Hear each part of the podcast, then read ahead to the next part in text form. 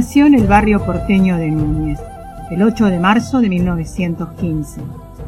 Estudió medicina en Córdoba, donde recibió el título de médica generalista, especializándose después en cirugía. El destino la llevó a Puerto Naranjito, provincia de Misiones. Los que la vieron transitar a Marta Schwartz por la zona durante un año cuentan que iba por las selváticas picadas sin importarle el sol o la lluvia, con pantalones, en moto, en canoa o a caballo, siempre atenta para acudir al llamado de los más necesitados. La llamaban el ángel de la selva. Estando en Posadas, como médica del hospital regional, le ofrecieron un puesto en el hospital de Puerto Iguazú. En el primer mes de trabajo, se convirtió en su directora. Tiempo después, fue la primera ministra de Salud mujer de Misiones. Desde ese lugar, diseñó, realizó y patentó instrumental quirúrgico específico, que aún se utiliza, y donó el valor total de la propiedad intelectual al sistema público de salud. Cuando renunció para estar al lado de la gente, fue porque pensaba que la salud no podía practicarse detrás de un escritorio. Entre otras cosas, la doctora Schwartz se dedicaba a la atención de partos y operaba de urgencia hasta en la salita más alejada. Así aprendió a hablar el guaraní y el portugués. Parte de su vida trabajó en una pequeña casa de salud pública, donde la ayudaban los guardaparques, el intendente de la localidad y la gente. Marta también fue la inspiradora de la fundación del Templo de Nuestra Señora del Carmen y de la Escuela de las Cataratas. Su vida se resume en una frase que decía siempre mientras realizaba su labor en forma incansable, desinteresada y muchas veces ad honorem. El bien no hace ruido, el ruido no hace bien.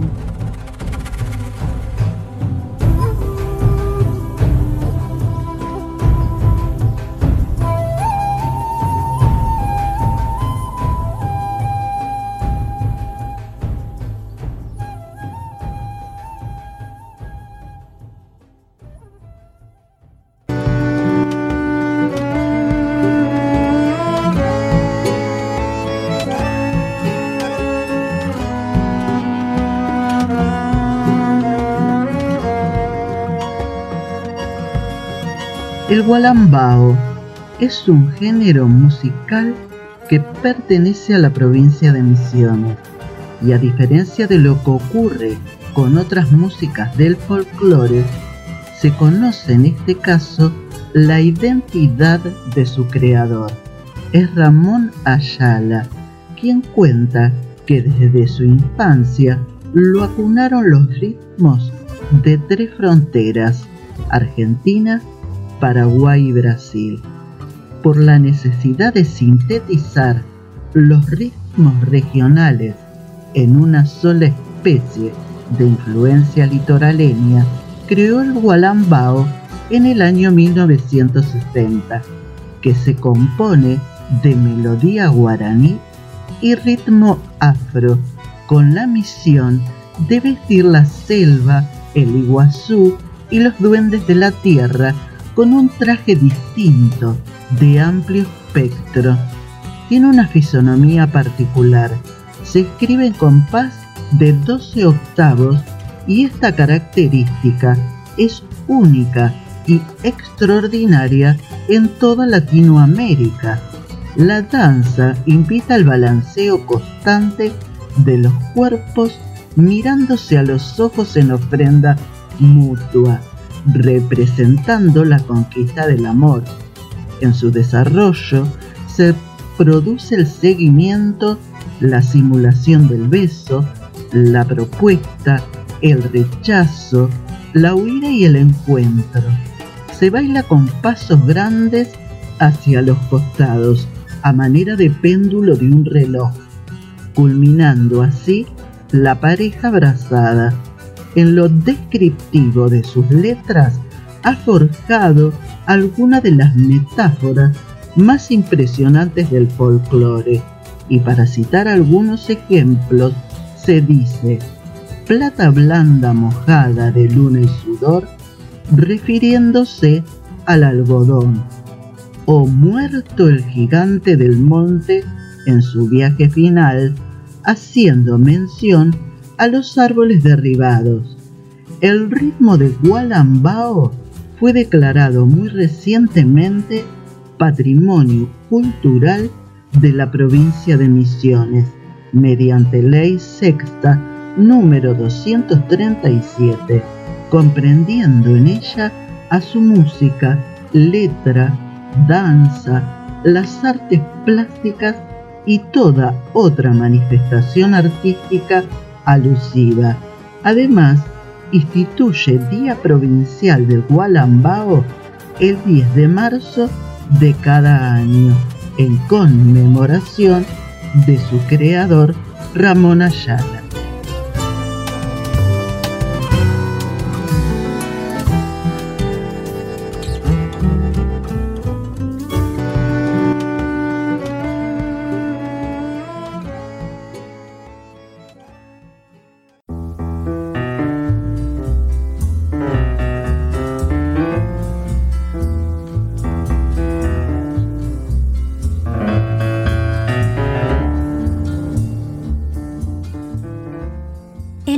De junio de 1982, faltando apenas dos semanas para el final de la Guerra de las Malvinas, la tripulación del Hércules C-130, cariñosamente apodado La Chancha, recibió la orden de despegar hacia el archipiélago austral con la misión de detectar unidades navales inglesas en cercanías de la isla Borbón ubicada al noroeste del archipiélago.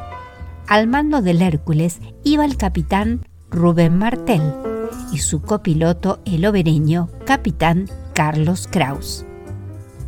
Debían realizar una misión temeraria porque se trataba de ir a buscar al enemigo con un avión lento y pesado, muy vulnerable al ataque de un misil disparado desde una fragata o destructor.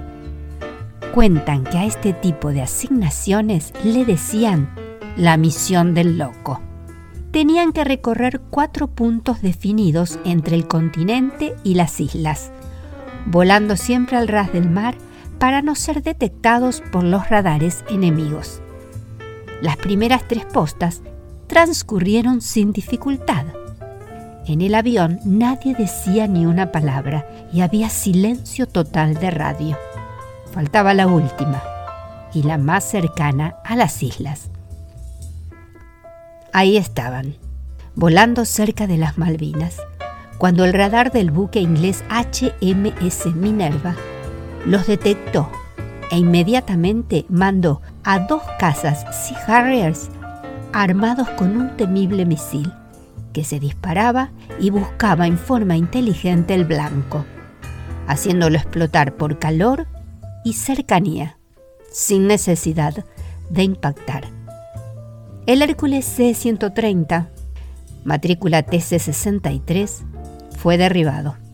Sus tripulantes fallecieron en el acto y sus cuerpos desaparecieron para siempre en el mar.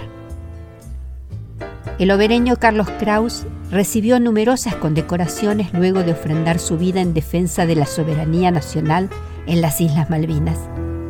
Fue ascendido post-mortem al grado de mayor y se le otorgó la medalla al valor en combate.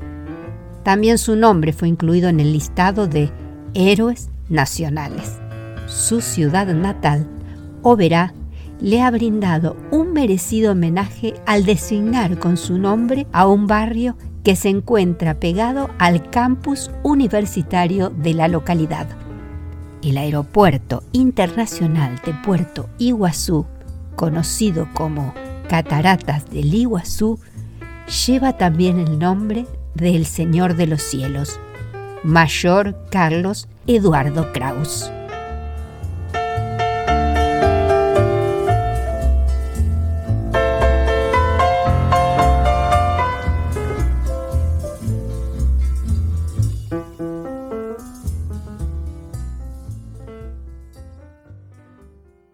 Te esperamos la próxima semana en un nuevo episodio de Argentina, un recorrido por sus historias. Te invitamos a suscribirte.